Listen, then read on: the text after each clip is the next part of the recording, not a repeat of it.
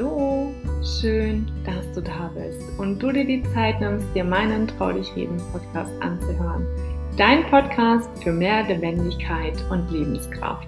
Ich bin Caroline Reimann, deine Lebenskraft-Mentorin, die dir hilft, nach Tiefstegen in deinem Leben innere Blockaden zu lösen für mehr Klarheit und Lebensfreude.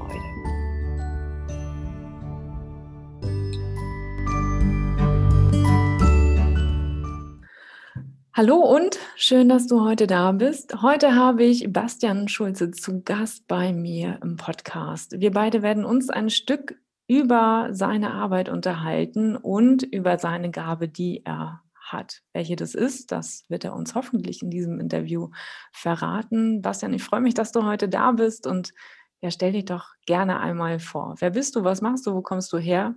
Und wo willst du hin? Hi, Caro. Erstmal freue ich mich, da sein zu dürfen. Das Wichtigste hast du ja schon verraten. Ich bin Bastian Schulze. Ich komme aus Berlin, bin hier geboren, mich zwischendurch immer mal woanders rumgedrückt. War jetzt mit der Familie knapp anderthalb Jahre weg in Schweden. Und ähm, wo es hingeht, weiß ich nicht. Aber momentan sind wir wieder in Berlin. Und ich sitze hier, weil ich äh, mich mit dem Thema Tod und Trauer auseinandersetze. Und zwar auf eine besondere Art, einzigartige Art, würde ich fast sagen. Caro habe ich letztes Jahr in, kennengelernt. Klassisch auf Instagram, man das macht, wenn man kein Tinder hat. Und da sind wir ins Gespräch gekommen über das, was ich mache. Soll ich mal kurz? Ja, sehr gerne. Erzähl doch mal, was du genau. machst. Und zwar schreibe ich seit einigen Jahren Gedichte also all das, was so in mir steckt, schreibe ich raus, um es dann erst so richtig sehen und fassen zu können. Das funktioniert tatsächlich auf dem Weg am allerbesten. Und wir waren im Rahmen unserer Reise jetzt, wo wir knapp anderthalb Jahre weg waren, waren wir auch am Rand der Lüneburger Heide. Mhm. Da waren wir auf einem Gemeinschaftshof und haben dort Ricarda und Jun kennengelernt, die Norweger, die Deutsche sind, aber gerade aus Norwegen kamen und es lässt sich super abgrenzen, wenn man die Norweger sagt. Und Ricarda hatte ihren Bruder verloren, der ist gerade 30 geworden und ähm, der ist verstorben, als sie auch unterwegs waren. Die waren gut zwei Jahre unterwegs auf Reisen mit ihren Kids, mit ihren dreien. Und ähm, das war so eine schwierige Konstellation bei denen in der Familie. Und sie und ihr Bruder hatten so das stärkste Band. Und die konnten sich am Ende nicht mehr verabschieden. Das war ein bisschen hin und her. Kann man sich mal auf meiner Seite anhören. Ich durfte das, ja genau, das von ihr durfte ich veröffentlichen. Und sie konnte sich nicht verabschieden und ist in der Zeit verstorben. Und das war auch so ein bisschen fraglich, wie er verstorben ist. Und in jedem Gespräch, das ich mit ihr geführt habe, habe ich festgestellt, hm, sie kann da sich nicht lösen, will ich nicht sagen, aber sie hat gar keinen Zugang zu ihrem Gefühl. Also sie kommt gar nicht in die Bearbeitung und ins Loslegen, weil sie keinen Zugang zu ihrem Gefühl hat. Also sie findet irgendwie die Tür nicht. Und dann haben wir uns irgendwann verabschiedet, sind vom Hof nach nordwärts Richtung Schweden gezogen. Und da habe ich dann gedacht, okay, ich, ich schreibe und ich glaube, ich versuche einfach mal ähm, so ein Ding mit ihr und habe ihr dann gesagt, sie soll mir mal bitte eine Sprachnachricht schicken und mir alles über den Jan Fabian, ihren Bruder, schicken, was, was ihr so einfällt. Einfach am Stück reden.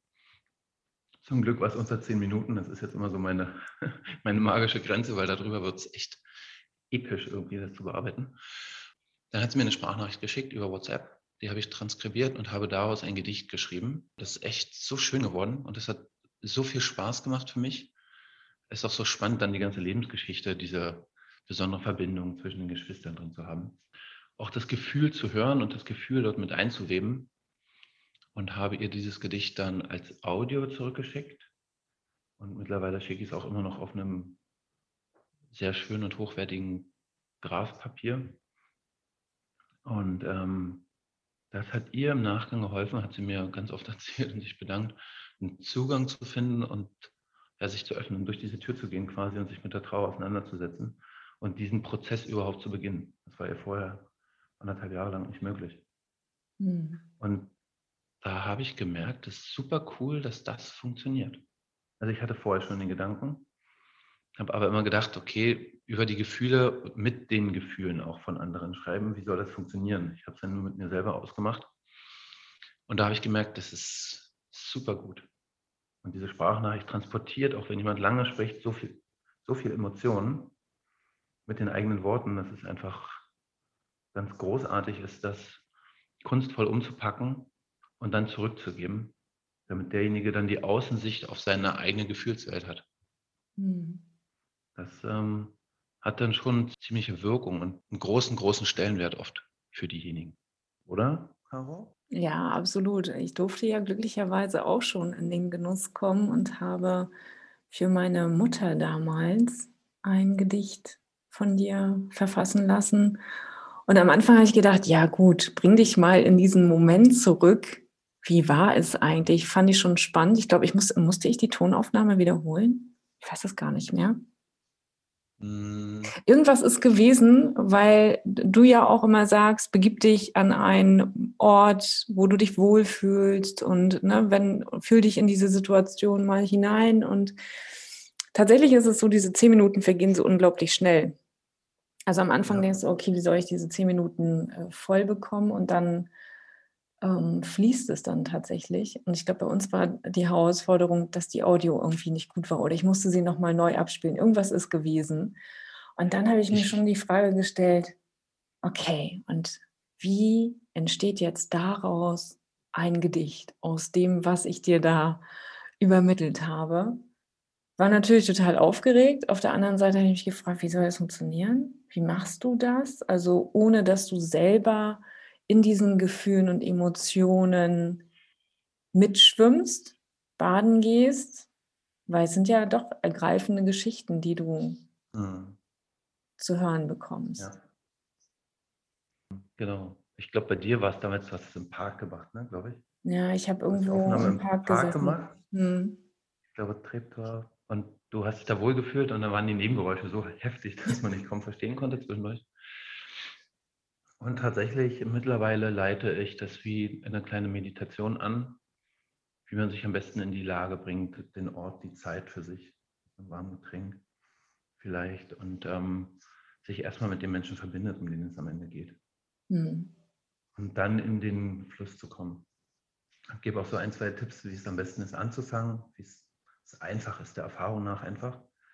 Und gebe dann aber sonst nichts vor. Denn wenn ich einen Fragebogen geben würde, dann würde ich halt die, also ich würde Antworten auf meine Fragen bekommen. Aber mhm. ich kenne diesen Menschen ja noch nicht, bis ich, bis ich nicht die Antworten habe. da dreht sich das. Und deswegen sage, also meistens fang, fängt mein Gegenüber an mit dem, wenn ich an dich denke, tatsächlich. Das ist auch ein guter, das ist ein super neutraler Anfang und man denkt oft an Positives zu Beginn. Eigentlich ist es fast egal, weil das ist ein super einfacher Einstieg und dann geht es in die Tiefe. Und ich sage, das ist wie eine Perlenkette, wenn man anfängt zu reden, dann ist es wie so eine Kette, die kommt und dann kommt einfach immer mehr. Und klar, wir reden ja über ein ganzes Leben. Also die Kette ist, muss man bei zehn Minuten, wie du sagst, muss man schon fast einen Schnitt machen. Mhm. Aber danach wird es auch also wirklich ähm, schwierig, das, äh, das noch zu handeln. Und am Ende sind ja die Gedichte, die ich schreibe, gar nicht so viel kürzer. Also die, die Audios sind so fünf, sechs Minuten, die ich dann zurückschicke. Und die Gedichte liegen meistens bei um die acht A4-Seiten. Das heißt, das ist auch eine ganze Menge, was da zurückkommt. Also ein Achtzeiler bildet, also die acht Seiten bilden auch nicht das Leben ab. Ne? Mhm. Das ist natürlich die Impression von demjenigen, der mich beauftragt. Ähm, diese Sicht ist ja auch die, um die es geht. Von daher ist das, ist das super passend und verwirrt auch gar nicht. Ähm, es ist ein Ausschnitt, aber es und all das, was in dem Moment da ist. Mhm. Das habe ich jetzt einmal in der Phase der akuten Sterbebegleitung habe ich das geschrieben. Muss ich mir ein bisschen ranhalten, weil die Familie da schon täglich ähm, bei dem Papa von der Auftraggeberin im Krankenhaus war. Und sonst ist es meistens so, ich glaube frühestens nach einem halben Jahr, wenn jemand verstorben war, oder halt bis dann zu mehrere Jahre später. Mhm. Ähm, wenn man einfach die Erinnerungen nochmal nicht aufleben lassen will, sondern für sich ganz anders aufarbeiten möchte, um einen Anker zu haben, einfach einen Raum, in dem man gehen kann. Ja, wie so, wenn man aus seiner Küche geht, eine Tür aufmacht und sich an den Strand setzt plötzlich und einfach einen Raum für sich hat, wo man sagt, okay, das ist mein Raum zum Trauern, das ist mein sicherer Bereich. Ich kann mir dieses Gedicht schnappen, ich kann es mir hören, ich kann es mir durchlesen, in die Hand nehmen. Man kann da einfach eintauchen und immer wieder auch Gefühle produzieren. Ne? Also man nimmt ja keine alten Gefühle, sondern in dem Moment entstehen die Gefühle immer wieder neu. Mhm. Das Einzige, was man nicht mehr kann mit einem verstorbenen Menschen, ist aktiv neue Handlungen zusammen erleben. Ja. Aber das ist meines Erachtens nach schon die einzige Einschränkung. Denn die ganze Energie, die jemand vielleicht 65 Jahre in die Welt gebracht hat, ist auch noch irgendwie da. Und man mhm. kann auch darauf zurückgreifen. Von daher ähm, ist es schön, auch über diesen Moment hinaus noch etwas zu haben, um einfach das Leben in der Hand zu haben. Mhm. Nicht nur an den Abschied und den Tod zu denken, darum geht es am Ende so ein bisschen, sondern das Leben zu feiern und zu schauen, wer war dieser Mensch, was hat er alles geschafft und hinterlassen und wie lebt dieser Mensch auch in all dem weiter, was er erreicht hat. Und in der Gefühlswelt. Und da komme ich nach dieser kurzen Klammerbemerkung dann zu dem, was ich als Frage rausgehört habe. Wie mache ich das? Ich ähm, höre mir diese Audio mehrmals an. Es würde als Textnachricht nicht funktionieren. Ne?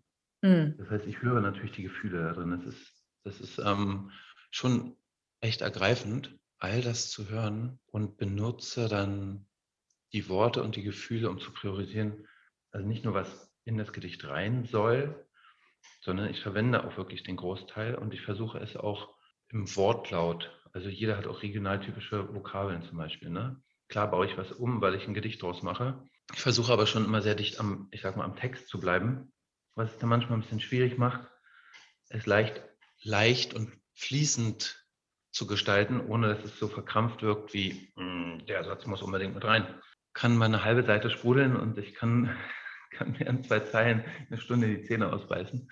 Aber es geht halt am Ende darum, dass das Gefühl drin ist und transportiert wird und dass das dann auch wieder erreicht. Was ich damals ganz spannend fand, war der Aspekt, wie bekommst du quasi die Worte, die ich dir als Sprachnachricht geschickt habe oder die Voice, die ich dir zugesandt habe, wie bekommst du da das Gefühl rein? Also ich meine, jeder geht ja damit anders um. Also ich hätte es wahrscheinlich ganz anders gemacht und dir auch wieder als Voice zurückgeschickt. Aber du hast es geschafft. Ich meine, du hast mir ja voll im Bann gerissen mit deiner Sprachnachricht. Und ich glaube, davon lebt das Ganze ja auch. Also du schaffst es, Menschen zu berühren auf eine ganz besondere Art und Weise. Mit deiner Tonalität, mit den Worten, die, die du gewählt hast, mit der Form, wie du das Gedicht aufgebaut hast. Und das ist am Anfang für jemanden, der damit keine Berührung hat, doch schon schon krass zu erleben. Und wie bringst du dich selber in, diese, in diesen Zustand, das machen zu können? Also es heißt ja, oder ich, mein Unternehmen heißt ja Gefühle zum Abschied. Der Kern sind die Gefühle und tatsächlich ist mein Hauptwert Lebendigkeit. Und ich glaube, was wichtig ist, ähm, dass ich in keinen traurigen Singsang verfalle, mhm. sondern also bei mir ist tatsächlich die Lebendigkeit und das Leben im Mittelpunkt. Und wenn mir jemand von dem Leben erzählt, fällt es mir dann auch leicht, relativ. Ich bekomme deine Worte und Gefühle und du hast ja auch deine Gefühle schon an deine Worte geheftet. Das heißt, es wirkt, wirkt doppelt. Am Ende ist es ein kreativer Prozess, den ich nicht, den ich nicht irgendwie beziffern kann. Ich habe da ja keine Matrize. Ich wurde schon gefragt, ob ich nicht Textbausteine verwenden könnte, um mehr Gedichte zu schreiben. Da habe ich gesagt, nein. also das, das geht gar nicht. Also es ist ja kein Kettenbrief. Und ähm, ich, kann nicht, ich kann nicht eine Formulierung von einem anderen Gedicht nehmen. Geht auch gar nicht. Ich bin sowas von im Moment und höre mir das an und tauche da halt ein. Also ich kann es so, so sagen, wie ich sage. Ähm, ich kann es, am liebsten würde ich ja noch Menschen finden, die das auch können dann können wir uns zusammentun und noch mehr Gedichte schreiben und es noch mehr Menschen zugänglich machen einfach, ähm, weil ich unmöglich für alle, die den Bedarf haben, das schreiben kann. Aber das fällt mir schwierig. Also ich überlege da schon, ob ich eine Variante finde in einem Kurs. Aber tatsächlich ist die Art und Weise, das zu tun, einfach, ähm, es ist ein kreativer Schaffensprozess.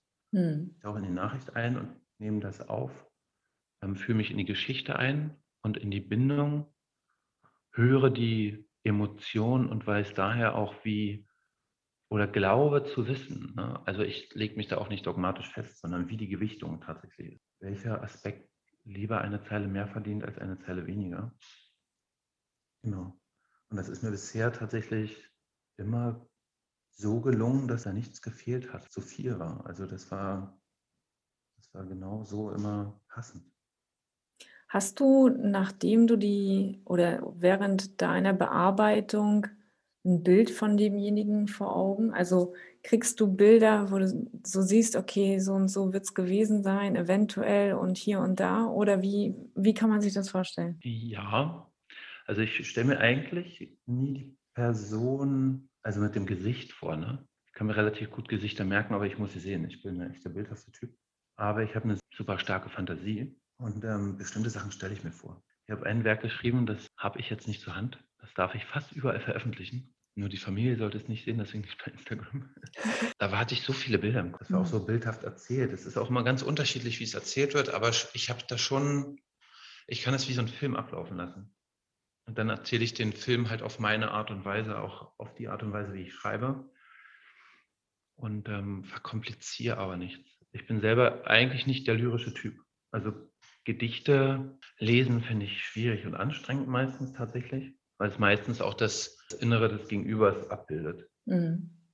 Und es ist manchmal, hm, man mag es mir nachsehen, wirr geschrieben, habe ich das Gefühl, oder es ist so abstrakt geschrieben, dass ich die Bilder dann nicht erkennen kann von meiner Warte aus. Ich arbeite halt mit den Bildern von meinem Gegenüber, von demjenigen, der mich beauftragt. Und das, deshalb passen die Bilder dann auch wieder super gut zurück.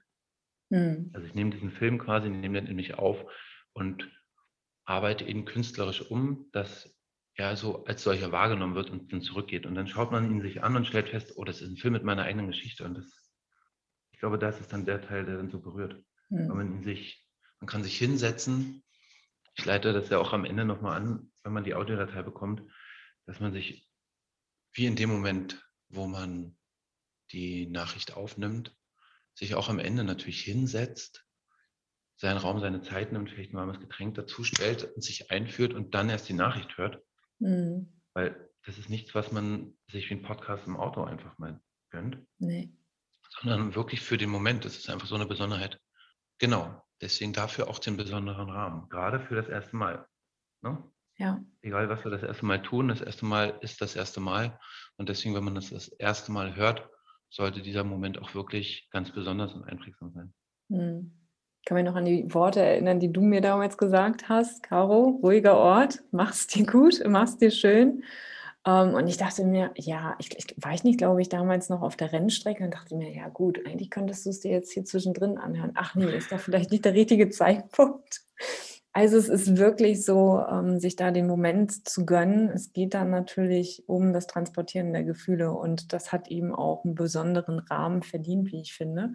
Und was ich ganz spannend finde, dadurch, dass ich ja auch viel Trauerarbeit bereits gemacht habe an mir selber, fand ich das zum Abschluss jetzt für mich, um das Thema, ich möchte nicht sagen abzuschließen, aber ich fand das hm. nochmal sehr bereichernd. Okay, ich habe da jetzt was, das kann ich mir immer wieder reinziehen.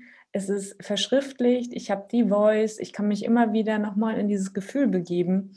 Und das bringt so viel Halt, Kraft und ich, ich kann es gar nicht in Worte fassen. Also es ist einfach wunderschön tatsächlich. Freiheit. Und ja. Und ich möchte dich jetzt gar nicht länger auf die Folter spannen. Du weißt, ich habe bereits bei Bastian ein Gedicht zu meiner Mutti in Auftrag gegeben und möchte dich daran teilhaben lassen, damit du ein Gefühl dafür bekommst, wie Bastian arbeitet und was Bastian damit meint, wenn Gefühle in Worte gehen und Worte Gefühle transportieren. Caro, dein Gedicht. Deine Freizeit geliebt. Hast du viel mit Freunden gemacht. Unzählige Nachmittage und Abende verbracht. Am Wochenende ging es für euch raus in die Welt. Hast es besonders genossen, Lebensmomente gesammelt. Bei all deinen Eigenschaften, den guten Sachen, hat dich eins besonders ausgezeichnet dein herzliches Lachen. Dein Lachen, als hätte nichts anderes sein sollen, kam aus dem tiefsten Innern, aus den Vollen. Zweifel kanntest du nicht. Ich kenne niemanden so optimistisch wie dich. Du liebtest Familie abgöttisch, was die, die sie zusammengehalten hat. Auch die Verbindung nach Australien zu deiner Schwester riss nie ab. Wenn die Ranch am Brennen war, also die Krankheiten erschienen, war für deine Schwester klar, sie würde zu dir fliegen. Deine große Reiselust hattest du bis zum Schluss. Also auch mit Handicap. Hast du in deinem neuen Gefährt New York, Australien, Barcelona, Malle mit dem Rollstuhl durchquert.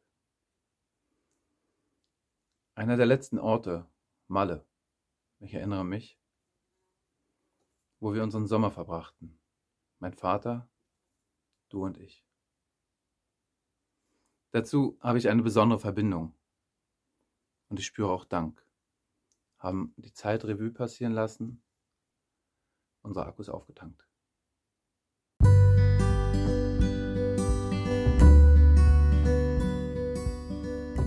Das war wieder eine neue Folge von Trau dich reden, lebendig zurück im Leben. Ich freue mich riesig, wenn du mir deine Gedanken, Feedback oder vielleicht auch Fragen, die du hast, auf Instagram mitteilst. Und denke mal daran, abonnieren und kommentieren nicht vergessen, um weiterhin nichts zu verpassen. Ich wünsche dir einen wundervollen Tag. Deine Caroline.